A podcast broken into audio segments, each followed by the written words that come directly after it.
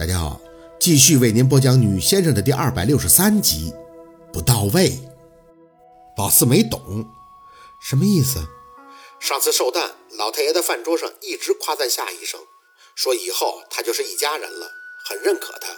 有些情况你可能不太了解，陆二家两个老太爷，一个是干妈这边的，还有就是陆二爷爷那边的。当然，两个老太爷的地位都很显赫，枪林弹雨半辈子，年岁虽然都大了。但说话都是举足轻重的，陆二很敬重家里的长辈，所以夏医生要是在老太爷身边，那陆二绝对不会做难看的事情出来的。铺路，若军说夏文东给自己铺好路了，那指的就是这个，哪是去抱沈明雅的大腿了，根本就是去抱树根了呀。宝四，你跟陆二在一起的确是有些困难。干妈现在虽然不太敢管陆二，但对他的终身大事看得还是比较重的，他也给物色了。只是陆二不当回事儿，他的想法我懂，无外乎就是想跟你领证以后成定局，谁也左右不得，也省得日后干妈单独找你，再出些什么意想不到的糟心事儿。只是既然现在夏医生插手了，那就难办了。什么意思？干妈还不知道。如果一旦闹大了，首先你就得出来。干妈要是不认可你，那她针对你是一方面，同时还会向陆二施压。现在老太爷还认可夏医生，可夏医生也不同意，这让老太爷知道了，卢二就是两头堵的局面。这事儿闹到最后，卢二就是再烈的性子，也只能吃哑巴亏。他要是再给老太爷气出个好歹，那局面就是一发不可收拾了。宝四的心还像海绵一样扭成了麻花，实在是不知道要说什么。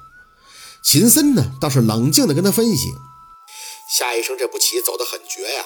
他激到了陆二，却又没把这事儿说出来，直接去了老太爷那儿，打着看望老太爷的名号。事实上，他一方面在寻求庇护，一方面又在无声的威胁陆二，让陆二明白这里边的轻重。夏文东这十多年，那真是没白混，直接打入人家家庭内部去了，真牛啊！当然，夏医生也料定了，陆二是不会去多伦多找他麻烦的。否则，那就是把你给推到了风口浪尖儿，让他们家里所有的长辈都看到陆二为了你大逆不道。这种事儿一旦闹出来，在陆二这种家族独苗的身上是最大的机会。他们不会说陆二什么，但你永远都不会被认可的，因为大家都会认为是你蛊惑了陆二。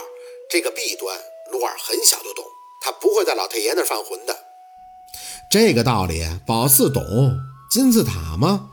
夏文东直接去报尖儿了，无声的对陆二说：“你来动我呀！”闹到最后，看看谁难看。哼，这一步一步走的绝了。宝四真是太不了解他爸夏文东了。还有贺坤，你认识吗？贺坤？哦，那个看命格很厉害的泰国人是吗？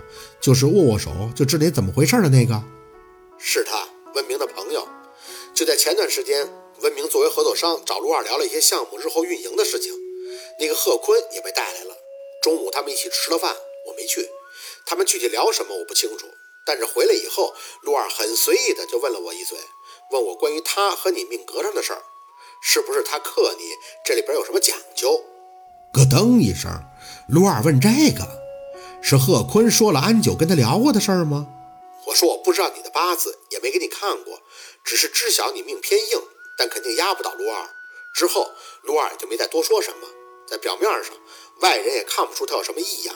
但我和陆二这么多年的兄弟，我知道他有事儿是压在心里了。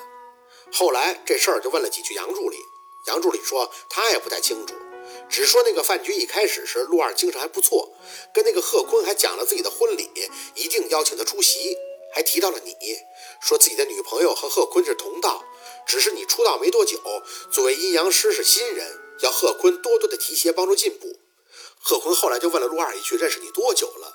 陆二说：“十几年。”贺坤有些惊讶，回了一句：“用心良苦。”就让杨助理他们回避了。至于后边的话，杨助理就没再听到，只说陆二饭局结束以后，脸色就开始变得难看。我再一联系后边陆二问我的话，也算是猜出个大概。什么大概？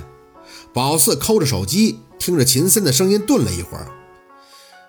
啊，有些隐晦吧。我记得你当初帮陆二见过沈舅舅，用的是你的血，与陆二正正为父。那我很自然的就会想到，如果日后你们俩……哎，算了，我直说吧，你们俩是不是没有达成过夫妻之实啊？我我知道，站在我的立场不该问这些，但有些事儿要搞清楚了，我也算明白陆二为什么会被愤怒冲得失去了理智。你还记得上次我给你打电话提醒不要去温琪那的事儿吗？后来电话被陆二接过去了，我在那时才知道，陆二想让你日后见干妈时直接改口，先斩后奏，这就是他的作风。我一开始还以为他是想让你先有孩子，因为干妈这边也的确到了该抱孙子的时候了。没想到他说孩子得等，既然他说到了等，那应该就是没和你。哎，这几件事揉到一起想了想啊，应该就是和你的命格有关。我知道这种说法，女先生讲究很多，尤其是你阴阳不平的，阳多不是问题，怕的就是阴。这个点就纠结在破身上，是不是陆二的命格要是给你？那个什么，转变体质了以后，你就没法做先生了。绕了这么大的一圈，还说的这么委婉，也真是为难秦森了。宝四背着风吐着口气，头真是一直在疼。是有这个说法，也就是说，陆二一直不知道这件事儿，他是从贺坤嘴里知道的，是吗？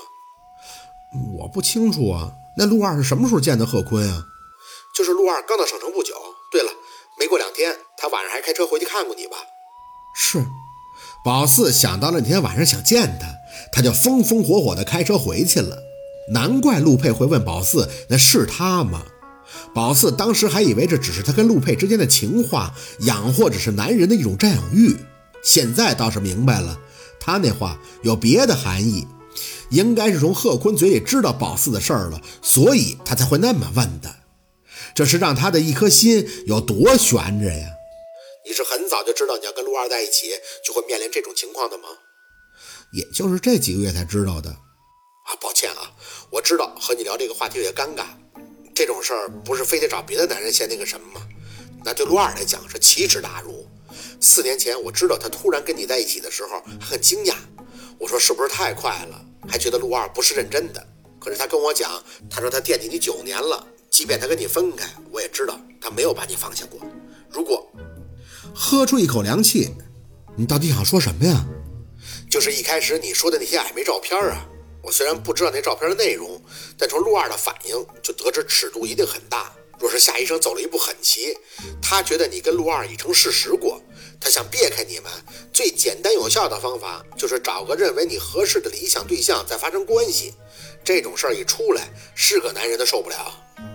想起那些床照，可那些都是假的呀。你确定每张照片展示的都是你无意识跟被迫的状态吗？我攀脖子搂腰，还有那自己看不出真假的替身，妈的，要疯了！最重要的是啊，陆二现在还不知道你破身的说法，他心里会没有芥蒂吗？